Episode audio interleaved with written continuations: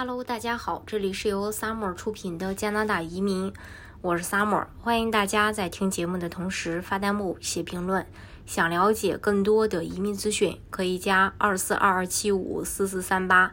或者是关注公众号“老移民 Summer”，关注国内外最专业的移民交流平台，一起交流移民路上遇到的各种疑难问题，让移民无后顾之忧。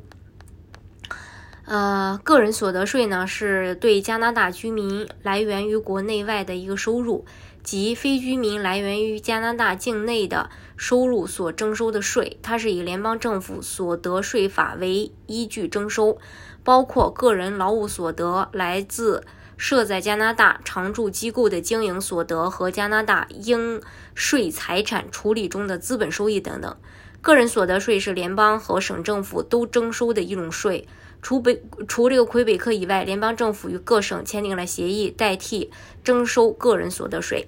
联邦政府根据个人所得税法确定其应税所得额，并按立法中的税率条例征收个人所得税。然后呢，签订协议的各省按联邦税收基数的百分。比来征收征收这个省个人所得税，很多想移民加拿大的却没在加拿大生活过的人对加拿大的税，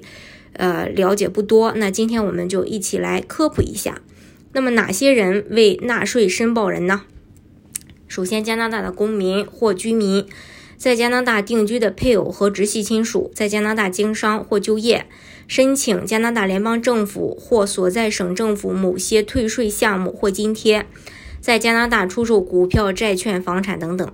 税收的具体范围是根据所得税法规定。加拿大居民对其来源于国内外的所有收入都负有纳税义务。对加拿大的非居民，就其来源于加拿大的所得也要纳税，包括个人劳务所得、来自设在加拿大的常住机构的经营所得和加拿大应税财产处理中的资本收益等等。那么，个人如何去缴纳所得税呢？首先要进行收入申报，纳税人应该在规定的期限内将上一年收入的情况申报给政府。第二，纳税呃这个缴纳税收，税收部收到收入申报后，经八周左右会寄给纳税人一张纳税通知，告知这一年应该缴纳多少税。根据纳税人平时已在工资中扣除的税收额，补交剩余的金额。若平时交的过多，税收部分会将多余的部分退还给申报人。如果发现纳税通知单上的计算有错误，纳税人可以要求重新审核。如果还得不到满意的答复，可以在通知单寄出九十天内进行申诉。若超过这一期限，除非特殊情况，才会给予处办理。那么，个人报税的基本原则是什么呢？首先呀，就是，呃，加拿大税制采取，呃，这个诚实报税的那么一个原则。当纳税人填报，呃，填报税表时，需要其所填税表每一项都是正确并且完备的。第二，根据加拿大的税法，逃税的最高惩罚为税款的两倍，另加利息和罚款，而且一经判决为逃税，可以判处高达五年的监禁。最常见的免税收入及减税项目有哪些呢？嗯，受受这个赠与或者继承遗产、中奖、抚养费、搬家费，比如从国外迁至加拿大的费用不能从总收入中扣除，但在加拿大境内的搬家费用可以扣除。还有 RRSP 注册退休储蓄金、托儿费等。政府还有一些减免税的规定。下列情况之一可以减去部分的个人所得税，其中各省的减税规定会有所不同。年龄达到六十五岁以上的单身居住或一个人养育的一个或几个小孩儿，有小孩儿要负担，有其他人要负担。伤残人员，对大部分被雇佣者来说，全年总收入中有相当一部分已预先在薪水中被扣除，作为个人所得税交给政府。另外，有些收入如利息收入。这个租借收入或独立劳动者的收入无法从工资中扣除，一般采用预缴纳呃预缴税金的方法，即纳税人根据上一年度的纳税额来预算本年度的纳税额进行纳税。新移民在税务申报上有些注意事项，这个大家要了解。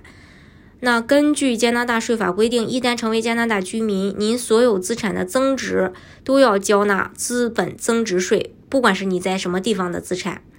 在移民前，你需要将个人及家庭所有的资产，包括房产、股票，清楚地陈列在一张资产表上，由专业人士提供这个估值服务，再写明每项的估价。根据加拿大税务，按独立个体计算总收入和应缴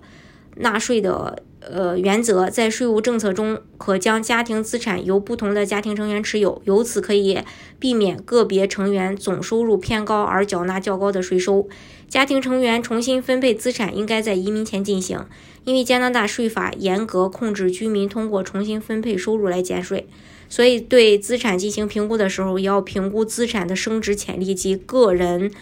收入增加的可能性，从而。确定是否需要在移民前将资产分配到不同的家庭成员下。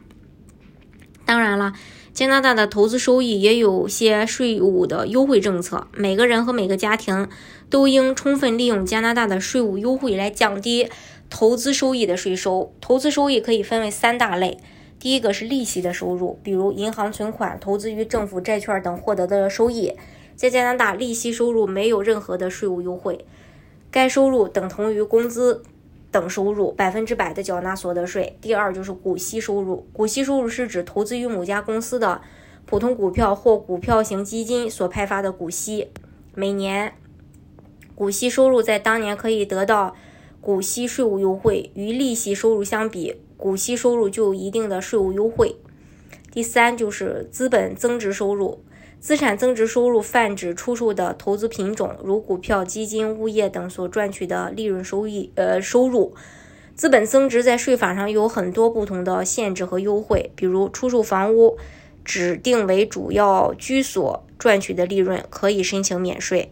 出售股票或基金所获得的资本收益，按百分之五的缴纳资本利得税。